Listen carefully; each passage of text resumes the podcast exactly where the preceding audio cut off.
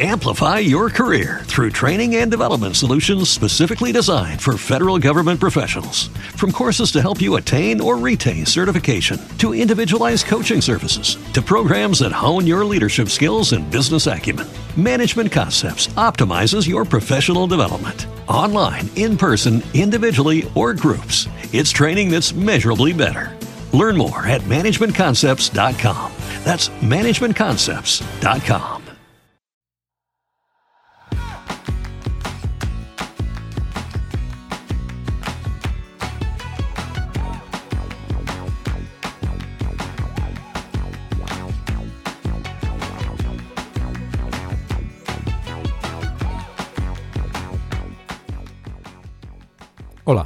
esto es Plug and Drive, un podcast de Milcar FM, en su capítulo 20 del 27 de septiembre de 2018. Yo soy Paco Culebras y aquí hablaremos sobre vehículos eléctricos de forma sencilla y clara, sobre su uso, funcionamiento, características, posibilidades, ventajas y retos a superar. También tendrás opinión, análisis, noticias, debates y entrevistas para mantenerte informado de todo lo que acontece en el mundo de la movilidad eléctrica y la automoción del futuro.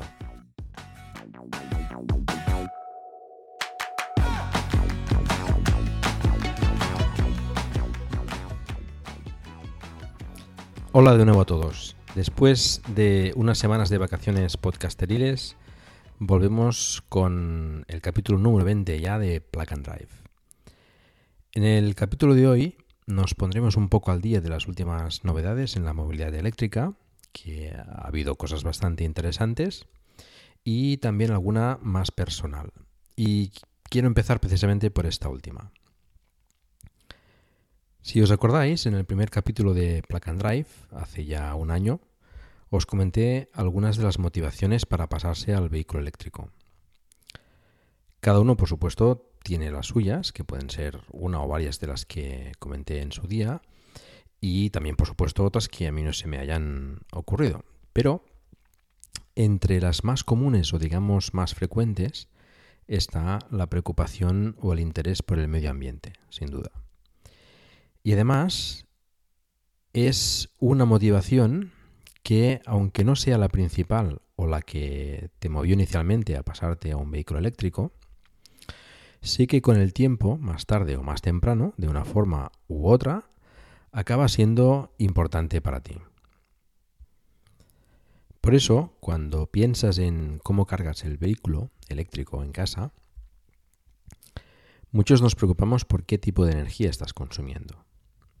Porque claro, cuando comentas que los vehículos eléctricos no contaminan, siempre te sale alguien con que la electricidad con la que cargas el coche contamina tanto o más que un vehículo de combustión. Y como ya sabéis, esto no es cierto con matices. Quizás sería bueno hacer un pequeño paréntesis para entender mejor cómo funcionan las compañías de electricidad en España. Porque tenemos dos entes o dos empresas que serían la distribuidora y la comercializadora pueden ser la misma o diferentes empresas. La distribuidora es la que distribuye o suministra realmente la electricidad en nuestras casas. Es la que se ocupa del mantenimiento de la red eléctrica en tu zona o la propietaria del contador que tienes en casa. Y estas, las distribuidoras, cubren un área geográfica concreta, más o menos grande, normalmente grande, pero también las hay más locales y más pequeñas. Y después tenemos la comercializadora, que puede ser de cualquier sitio, totalmente lejos de tu zona. Y que, como he comentado antes, em, puede ser la misma que la distribuidora. La comercializadora es la que te vende la energía. Aquí ya entramos en las diferentes opciones de precios, tarifas, condiciones, etcétera habiendo algunas reguladas por el gobierno. Pero bueno, este no es el tema que quiero tratar hoy. La energía que te llega a casa a través de la distribuidora puede ser más o menos limpia dependiendo de cómo se haya generado esa electricidad en las centrales cercanas a tu domicilio. Puede ser generada por campos de placas solares, de molinos de viento, de centrales hidráulicas, nucleares o también de gas o carbón, por ejemplo. Por tanto, tú no puedes controlar qué tipo de energía te llega a casa, pero sí puedes controlar qué tipo de energía compras a la comercializadora. En nuestro caso, como ya os he comentado varias veces desde aquí, nosotros en casa ya teníamos, y bueno, seguimos teniendo, una comercializadora que nos vende energía provenientes de fuentes 100% renovables. Esto quiere decir que esta comercializadora compra en el mercado, en el pool energético, energía certificada 100% renovable, que después te vende a ti. Y fuerza con ello a que se produzca esa electricidad con fuentes renovables. Contribuimos entonces a que se instalen más fuentes de energía renovables en el país. Por tanto, si compras a tu comercializadora electricidad 100% renovable, estás forzando a que la energía que consumes se introduzca en la red proveniente de fuentes renovables. Así, aunque tú cargues el vehículo con electricidad de una central de carbón, por ejemplo, en otro punto de la red alguien estará consumiendo la energía de, por ejemplo, placas solares, en cierta manera gracias a ti.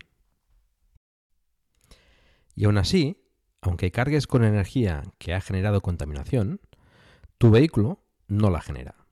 En el caso de los térmicos, contaminan tanto el vehículo como todo el proceso también de extracción del petróleo, transporte, refinamiento, etc. Por tanto, aunque el vehículo eléctrico no es perfecto, es bastante mejor comparado con los térmicos en términos de contaminación.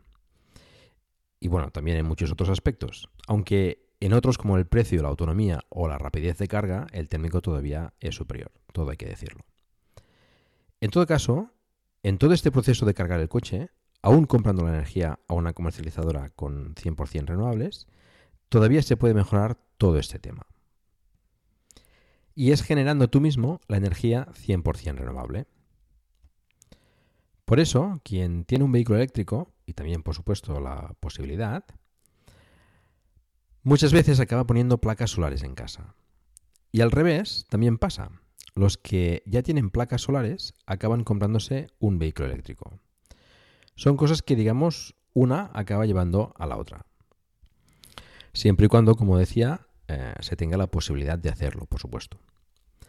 Siguiendo esta lógica, y aunque pueda haber otras motivaciones financieras, pienso que también por este motivo Tesla compró SolarCity, por ejemplo. Con ello, se cierra un poco el círculo. Las placas solares alimentan las baterías para el hogar de Tesla, las denominadas eh, Powerball, fabricadas en la Gigafactory, igual que las baterías de, de los Tesla, y desde estas, o bien directamente desde los paneles solares, dependiendo de la configuración y los excedentes que haya, finalmente a las baterías del coche. Bueno, pues nosotros en casa finalmente hemos dado este paso y hemos instalado placas solares, que no son las de Solar City, ¿eh? estas todavía no se comercializan aquí en España. Las tenemos funcionando aproximadamente desde junio, mediados de junio. Hemos instalado 16 placas en el tejado que proporcionan un total de 5,4 kilovatios pico. ¿Qué son eh, kilovatios pico? Pues eh, son los kilovatios que generarían esas placas en las condiciones ideales de orientación, de temperatura y radiación solar. Es decir, lo que rendirían las placas como máximo en las condiciones ideales. Esas condiciones, lógicamente, no se dan prácticamente nunca, por no decir nunca, aunque eh, a veces pueden aproximarse. Durante este verano, por ejemplo, eh, he llegado a ver superar ligeramente los 5 kilovatios de generación de solar. Las placas, por cierto, generan corriente continua, que ya sabemos por anteriores capítulos que es la corriente continua. Pero en casa tenemos, como también sabéis, corriente alterna. Por tanto, necesitamos un inversor que nos convierta esa corriente continua en alterna. En mi caso, es un inversor monofásico SMA de 5 kilovatios. Es decir, puede llegar a generar hasta 5 kilovatios de corriente alterna. Si habéis hecho los cálculos, habréis llegado a la conclusión que el inversor está limitado con esos 5 kilovatios para los 5,4 kilovatios pico que podían dar las placas. Y tenéis razón, veréis. mi instalación está legalizada, es decir, que ha sido registrada debidamente y la distribuidora la tiene presente como generadora de energía. Todo el sobrante de la energía solar que producen las placas y que no se consuma por la instalación de la casa se vierten a la red eléctrica. Además, se ha instalado un contador adicional que computa esa generación. El caso es que, según normativa, una instalación de este tipo no puede verter más de 5 kW por fase a la red. Es decir, que en monofásico que es la instalación que tenemos en casa, la mayoría de nosotros, no puede verterse a la red más de 5 kilovatios, con lo que el inversor está justo para ese límite. De todas formas, en muy pocas ocasiones las placas generan más de esos 5 kilovatios. Alguno quizás se preguntará por qué he instalado más de 5 kilovatios si no las puedo aprovechar. Pues eh, aunque no pueda aprovechar esa producción eh, ocasional que pueda generar hasta esos 5,4 kilovatios como máximo, Amplify your career through training and development solutions specifically designed for federal government professionals. From courses to help you attain or retain certification, to individualized coaching services, to programs that hone your leadership skills and business acumen, Management Concepts optimizes your professional development. Online, in person, individually, or groups, it's training that's measurably better. Learn more at managementconcepts.com. That's managementconcepts.com. máximo, máximo, máximo, teniendo más placas, los días que, que hace menos sol, puedo sacar más rendimiento.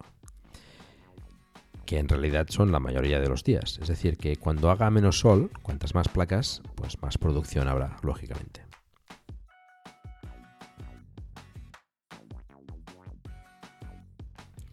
Estos meses, eh, un día de buen sol y sin excesiva temperatura, ya que el calor elevado disminuye el rendimiento de los paneles, he llegado a generar hasta 35,5 kWh en un día.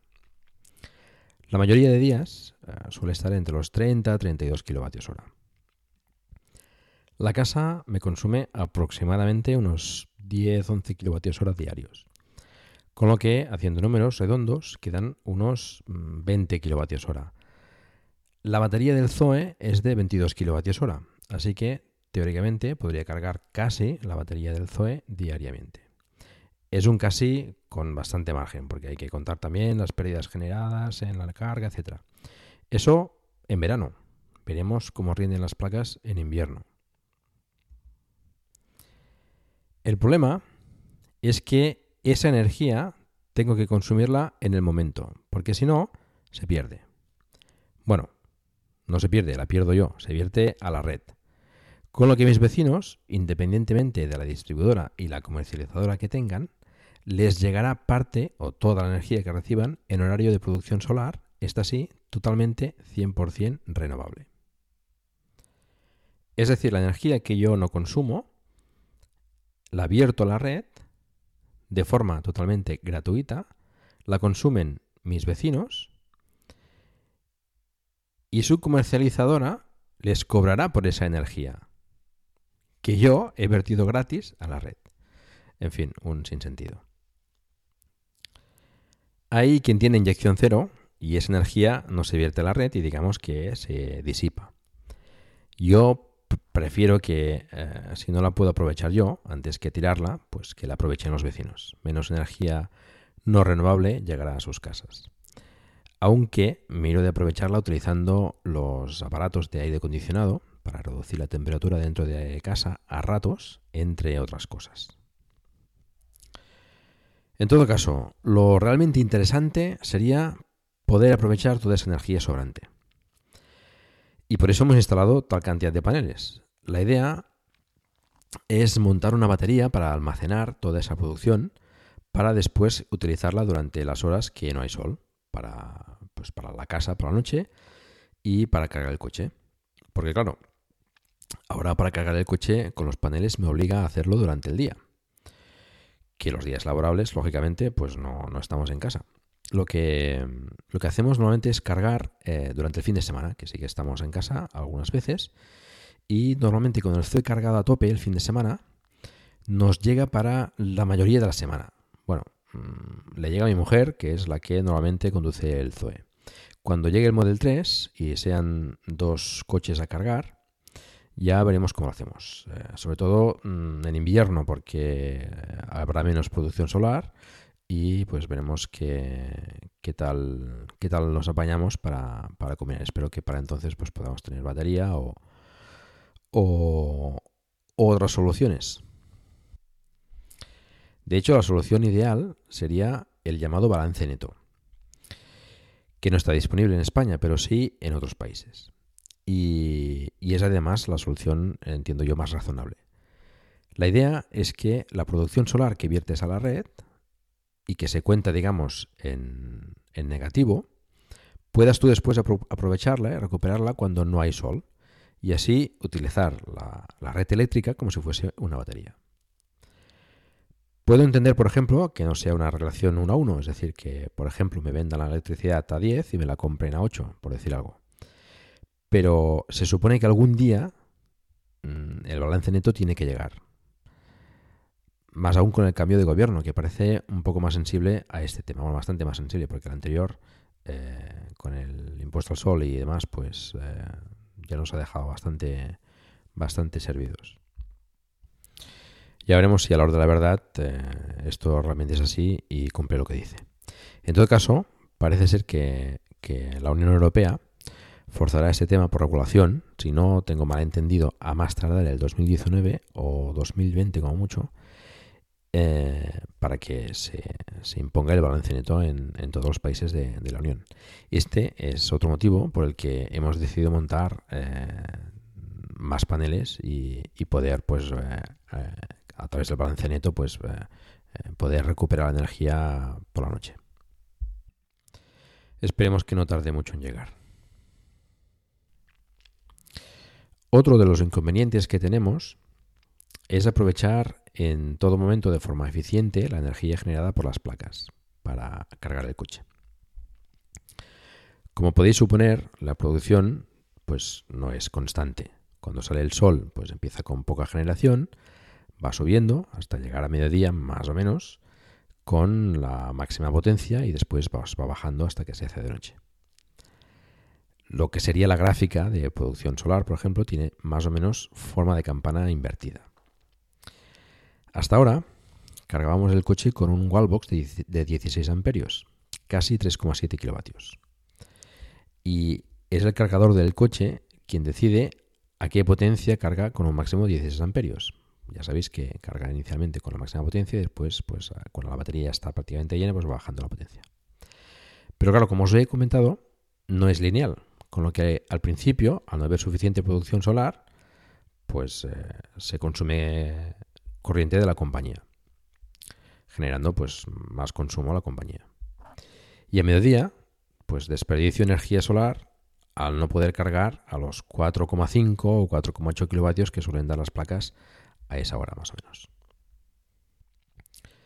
Para solucionar eso, en vez de cargar con el, con el wallbox, cargamos con el cargador ocasional, el que llevamos nuevamente en el coche, para cargar pues con un chuco. Este nos permite configurar mediante unos botones a qué potencia carga el coche. Pero como podéis suponer, es un engorro eh, ir vigilando la producción solar para subir o bajar la potencia, ajustando el consumo todo el rato. Entonces lo ideal sería eh, una wallbox que mediante pinzas amperimétricas, midiendo constantemente la producción solar y el consumo de la vivienda, permita ajustar automáticamente la carga del coche para aprovechar al máximo la energía producida por las placas. Algo comentamos en los capítulos sobre la carga en casa. Existen cargadores que ajustan la potencia para lo contrario, es decir, para no sobrepasar el límite contratado y evitar que salte el ICP o el contador digital cuando los consumos de la casa, digamos, se incrementan. Es decir, si tú tienes cargado, cargando el coche pues a 3 kilovatios y tienes contratados 4 y enchufas la vitrocerámica o, o la batidora o lo que sea, pues claro, puede saltar el diferencial. Entonces, estos guapos lo que hacen es ajustar la potencia cuando ven que se consume más, ellos bajan la potencia de carga del coche. Con las placas solares la, necesidad es al revés. Es decir, lo que quieres es que cuando haya sobrante de, energía solar, la potencia vaya subiendo. La potencia de carga del coche se entiende. Por ahora solo he encontrado dos wallbox que permitan ajustarse con la producción fotovoltaica. Una eh, es de Polycharger, fabricado en España, y el otro es de Open Energy Monitor, que está fabricado en el Reino Unido. Y es un kit que te montas tú después en casa y además necesitas más componentes, en fin. Si alguien conoce de alguno más, que, me lo haga saber. Ya tenéis los métodos de contacto conmigo en la página del, del programa. Por ahora me decanto más por el Polycharger y es posible que caiga en breve. Bueno, os iré informando de cómo evoluciona este tema. La verdad es que mm, es un gustazo circular con el coche sabiendo que la energía que utilizas la has generado con las placas solares. Me gustaría decir que es absolutamente limpia, pero la realidad es que para fabricar las placas, transportarlas, etcétera, se ha contaminado en mayor o menor medida. No hay nada que sea perfecto, pero bueno, me parece que es lo más próximo que podemos conseguir por el momento.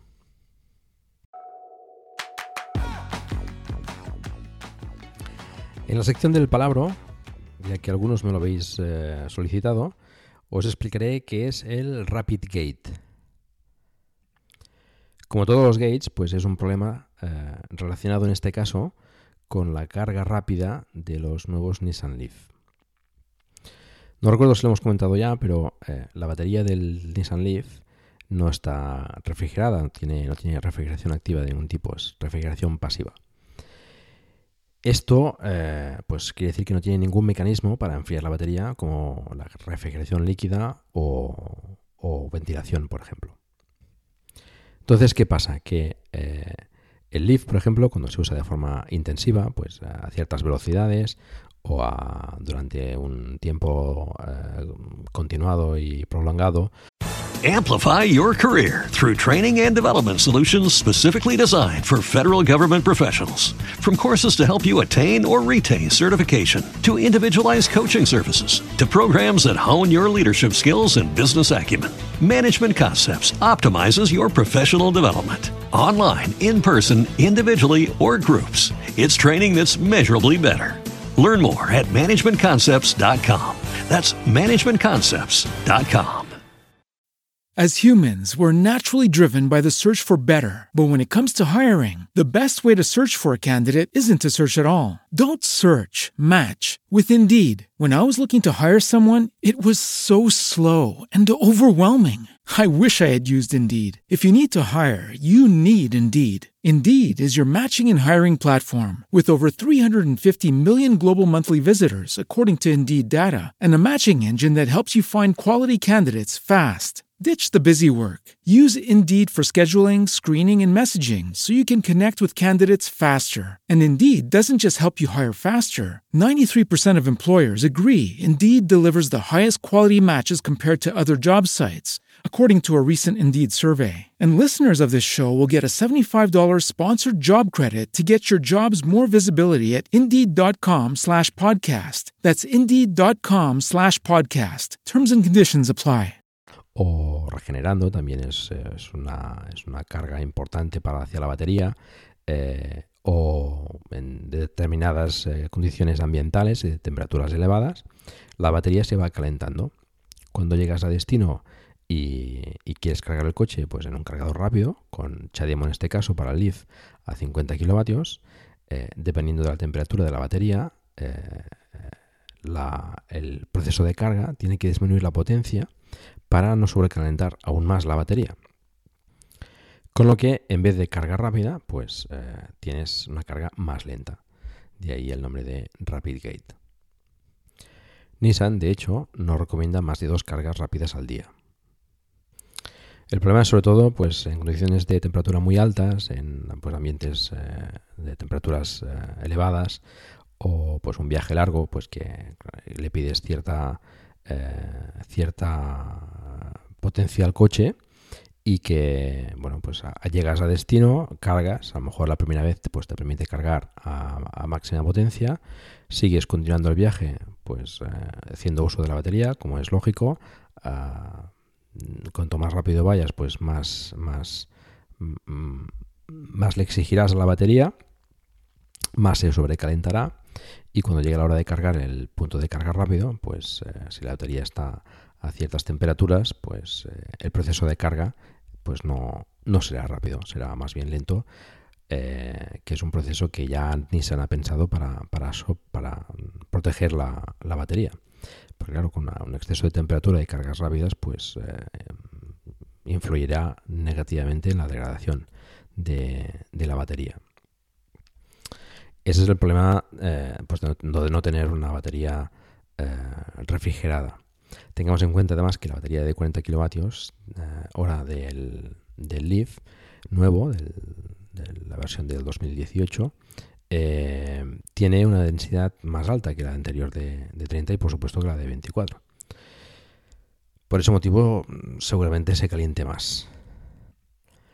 Y no solo el Leaf está afectado, la, nueva Nissan NV200, que monta la misma batería de 40 kWh que, que el Leaf, también sufre del Rapid Gate. Em, por lo visto, aunque eh, es curioso porque la NV200 sí tiene un sistema de refrigeración activa por aire forzado y aparentemente parece que el sistema de refrigeración solo funciona si el coche está encendido y cargando. Si está apagado y cargando, no se activa la refrigeración forzada y pues eh, también se, se sobrecalienta la batería y sufre del Rapid Gate.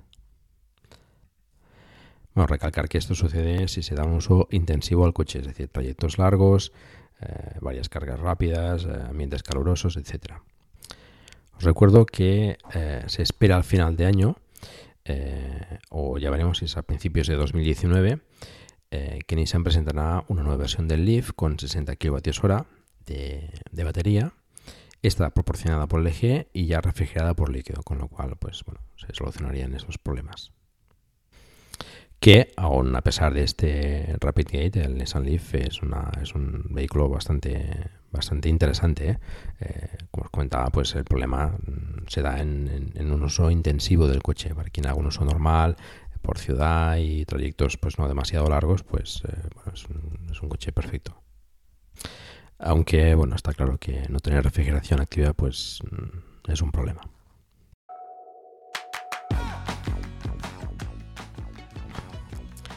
Traemos de nuevo a la sección de guía de compra. Es una de las secciones que me hace más ilusión porque eso quiere decir que hay vehículos eléctricos nuevos en, en venta, en, se pueden adquirir en el concesionario ya.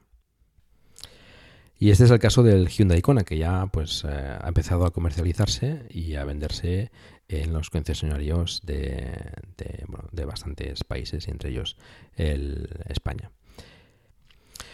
Os recuerdo las características. Eh, es, un, es un vehículo eléctrico 100%, eh, impulsado por batería. Tiene dos versiones, una batería de 39,2 kWh y otra de 64 kWh.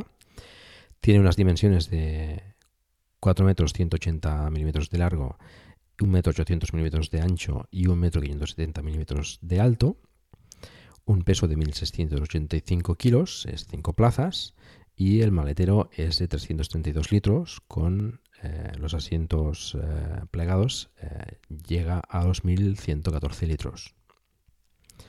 Incorpora motor síncrono de imanes permanentes con una potencia en el caso de la batería de 39,2 kWh de 100 kW, unos 136 caballos, y el de 64 kWh de 150 kW, unos 204 caballos. El par motor es de 395 Nm, la aceleración de 0 a 100 del de 39,2 es de 9,7 segundos y el de 64 de 7,6 segundos.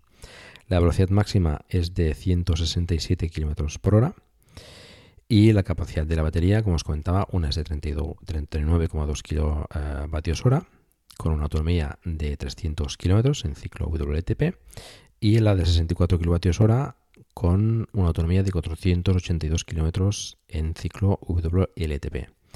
El tipo de carga es CCS Combo y en alterna eh, carga hasta 7 kilovatios y en continua a 100 kilovatios, aunque eh, por lo visto lo máximo que se ha comprobado es de 72 kilovatios.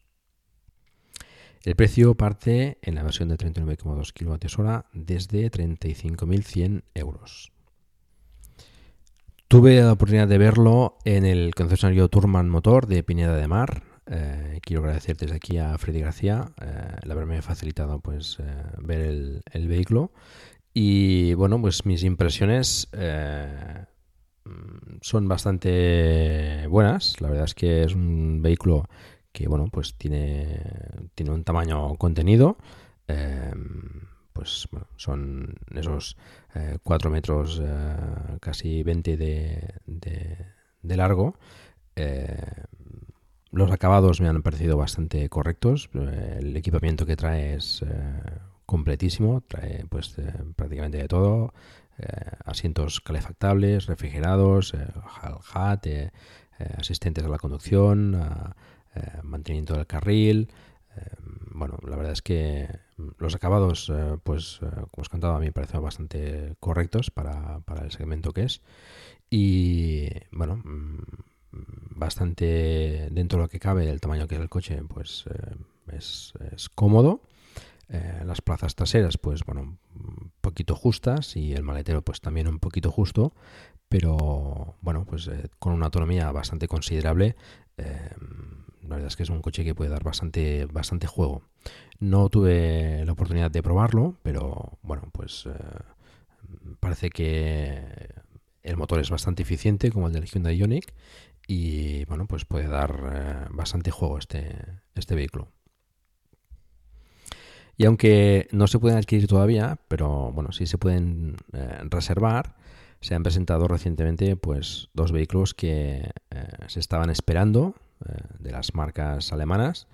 Uno es el Mercedes EQC y otro es el Audi e-tron y que bueno, también os quiero comentar un poco ah, algunos datos sobre ellos.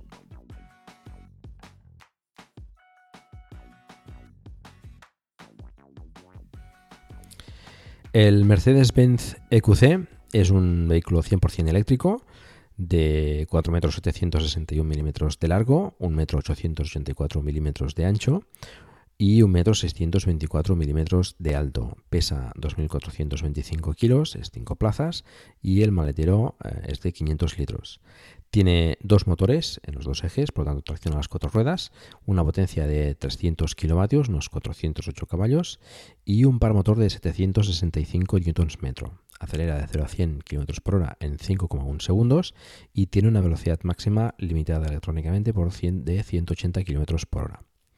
La capacidad de la batería es de 80 kWh, refrigerada por líquido y tiene una garantía de 8 años o 160.000 km. La autonomía es de 450 km ciclo NET-C, mm, es lo que proporciona Mercedes-Benz, ya veremos en ciclo WLTP cuánto se va. Y eh, la carga es mediante CCS combo, en alterna hasta 7,4 kW y en continua a 110 kW. El precio pues no ha sido informado, y se producirá en Alemania, en Bremen, a partir de 2019. Comparte plataforma con el Mercedes-Benz GLC, eh, por lo tanto es, es, un sub. Comparte, pues como comentaba, diversos componentes eh, con el GLC y se fabrica en la misma planta. Por lo tanto, compartir plataforma no es un vehículo pensado desde cero para ser eh, eléctrico, pero bueno, pues eh, eso comporta menos mm, habitabilidad, pues no tiene frunk, por ejemplo, y bueno, también hay que reconocer pues que implica también una reducción de, costes en la fabricación. De momento, pues Mercedes eh, ha iniciado su andadura eléctrica con, este vehículo. Eh, el interior pues es parecido al nuevo clase A con una pantalla pues alargada y eh, bueno, pues aprovechará la, red de cargadores eh, Unity que está empezando a desplegarse por toda Europa.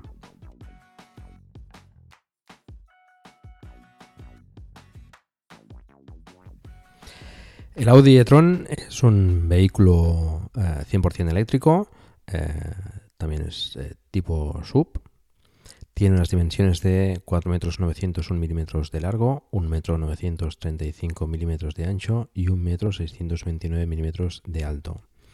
El peso no he encontrado información. Eh, es 5 plazas. Eh, tiene un maletero de 600 litros, eh, el trasero, y un maletero delantero de 60 litros. Tiene dos motores asíncronos, una potencia de 300 kilovatios, 408 caballos, para motor de 664 Nm y una aceleración de 0 a 100 km por hora eh, de 5,7 segundos. La velocidad máxima limitada es de 200 km por hora. La capacidad de la batería es de 95 kWh, refrigerada por líquido también, y tiene una autonomía estimada de 400 km en ciclo WLTP. El tipo de carga es CCS Combo, en alterna puede cargar hasta 11 kW y hasta 22 kW de forma opcional y en continua puede cargar hasta 150 kW. Muy interesante esto. El precio parte de este 82.400 euros. Eh, será fabricado en la planta de Bruselas, que es eh, neutral en términos de CO2, y utiliza la misma plataforma del, Audi Q7. Eh, las medidas básicamente estarían entre, entre un Q5 y un Q7 más o menos.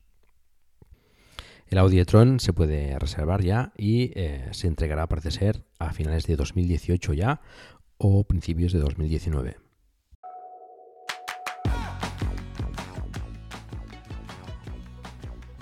Y en la sección noticias nos ponemos al día de las, algunas noticias interesantes que han aparecido últimamente. Peugeot presenta versiones híbridas enchufables del 508 y del 3008. Eh, tendrán dos tipos de hibridación, una llamada híbrid a secas con un motor eléctrico entre la caja de cambios y el motor térmico de unos 110 caballos. Otra llamada híbrid 4 que adicionalmente a este motor eléctrico eh, montará otro en el eje trasero proporcionando tracción total, aunque solo estará disponible en la versión de 3008 GT. La autonomía de la versión híbrida es de 11,8 kWh la, la, batería y en el híbrid 4 es de 13,2 kWh. En ambos casos, pues eh, homologan 50 km en ciclo WLTP en modo totalmente eléctrico. Tendrán carga de tipo 2, eh, Meneques, con 6,6 kW de potencia en, en alterna. Estará disponible en otoño de 2019.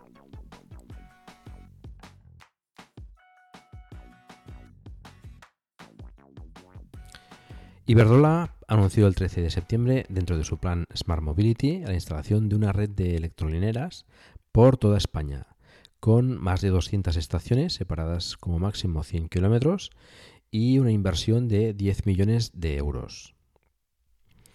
En 2018 cuentan tener instaladas más de 30 estaciones. En 2019, pues las más de 200 estaciones de recarga que hemos comentado. Y en 2021 eh, planean tener 25.000 eh, puntos de recarga en hogares, empresas y espacios públicos. Estas eh, electrolineras se montarán en las principales rutas del país eh, en las seis radiales, la, en la 1, la 2, la 3, la 4, la 5 y la 6, y en los tres corredores, en eh, la 7, la autovía del Mediterráneo, la 8, la autovía del Cantábrico y la 66, la ruta de la Plata. Contarán también eh, con electrónicas en otras vías menos importantes, así como todas las capitales de provincia del país. Para ello, Iberdrola se ha asociado con hoteles, restaurantes, estaciones de servicio como Avia y ofrecerá pues, servicios variados a los usuarios en las electrolineras. Estas contarán con carga rápida a 50 kW, super rápida a 150 kW y ultra rápida a 350 kW en un futuro. Eh, podrán cargarse entre 2 y 7 vehículos por estación y estos puntos de recarga utilizarán energía 100% renovable se dispondrá de una aplicación móvil llamada Recarga Pública Iberdrola, donde se podrá realizar la localización, la reserva y el pago de la carga en, estas electrolineras. Bueno, como apunte personal, pues me parece una iniciativa muy interesante. Eh, si llega a cumplirse, esperemos que sí. Eh, son muchas electrolineras eh, separadas por 100 kilómetros, por lo tanto, pues asequibles con una autonomía relativamente reducida y que por tanto pues permitirán viajar con vehículo eléctrico pues prácticamente por todo el país. Es un plan ambicioso y además con ejecución relativamente rápida, pues eh, hablamos de, tener esos 200 puntos en 2019, eso es el año que viene, con lo cual, pues bueno, eh, posiblemente eh, afectará o influirá en la, en la, compra de vehículos eléctricos para usuarios que todavía les frena un poco el tema de autonomía y poder cargar en viajes largos.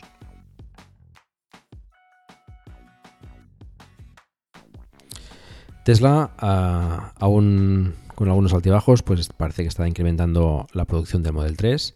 este mes de septiembre mm, parece que va, a ser récord de ventas y bueno, al igual que también del Model S y del Model X, con lo cual pues bueno, parece que está empezando a tomar ya un camino ascendente en este sentido, en, en, producción y entregas y bueno, pues a ver si esto también pues nos acerca un poco el, el Model 3 a Europa, que parece que ya se está dando algunos pasos en ese sentido. Las unidades de, del Model 3 deberían estar homologándose ya por, por Europa. Y además, pues se ha detectado otra instalación que Tesla ha adquirido cerca de, la planta de, de, Tilburg, en Holanda, donde mm, acaba de ensamblar los Model S y el Model X y donde se supone que también eh, hará los Model 3 y bueno, pues eh, parece que está ya cerca el momento en que puedan hacer las entregas en, Europa.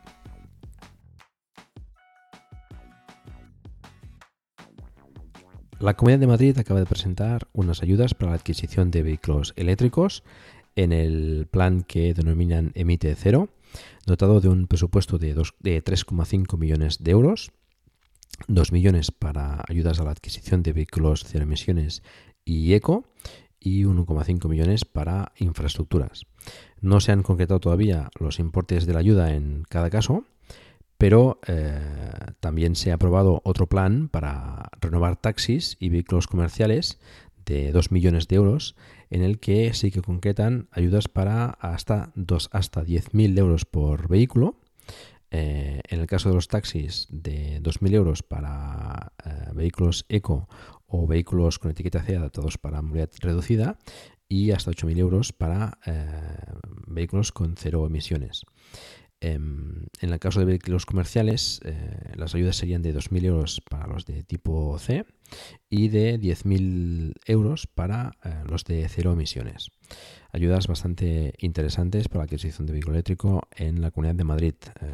Si se puede sumar al Mobalt o como se llame el plan de ayudas del gobierno de este año, si es que se da, pues bueno, puede reducir significativamente eh, el precio de adquisición del vehículo eléctrico y bueno, pues los, los ciudadanos de Madrid pues estarán, estarán de suerte para, poder acceder a, esos coches.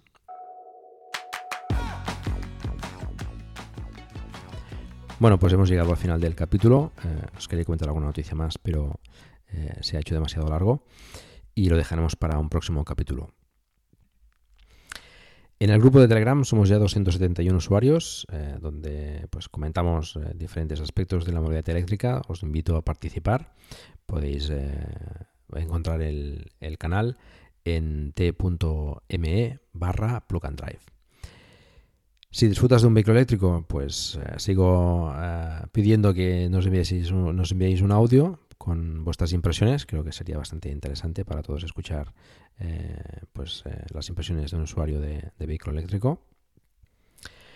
Muchas gracias por el tiempo que habéis dedicado a escucharme. Os recuerdo que hagáis difusión del vehículo eléctrico en la medida de vuestras posibilidades. Por ejemplo, recomendando este podcast a usuarios que creáis que les pueda interesar la movilidad eléctrica o que puedan eh, estén interesados en adquirir un, vehículo nuevo, pues que tengan en consideración el vehículo eléctrico. Y pues bueno, también os agradecería una reseña en iTunes, que bueno, hace tiempo que no tenemos ninguna y creo que nos ayudaría a pues también a, subir un poco en, en, los rankings y ser un poco más visibles para, para el resto de usuarios. Podéis contactar conmigo en Twitter en arroba Paco Culebras Espero también vuestros comentarios en emilcar.fm barra donde también podéis encontrar eh, otros medios de contacto conmigo y conocer eh, otros podcasts de la red. Un saludo y hasta pronto.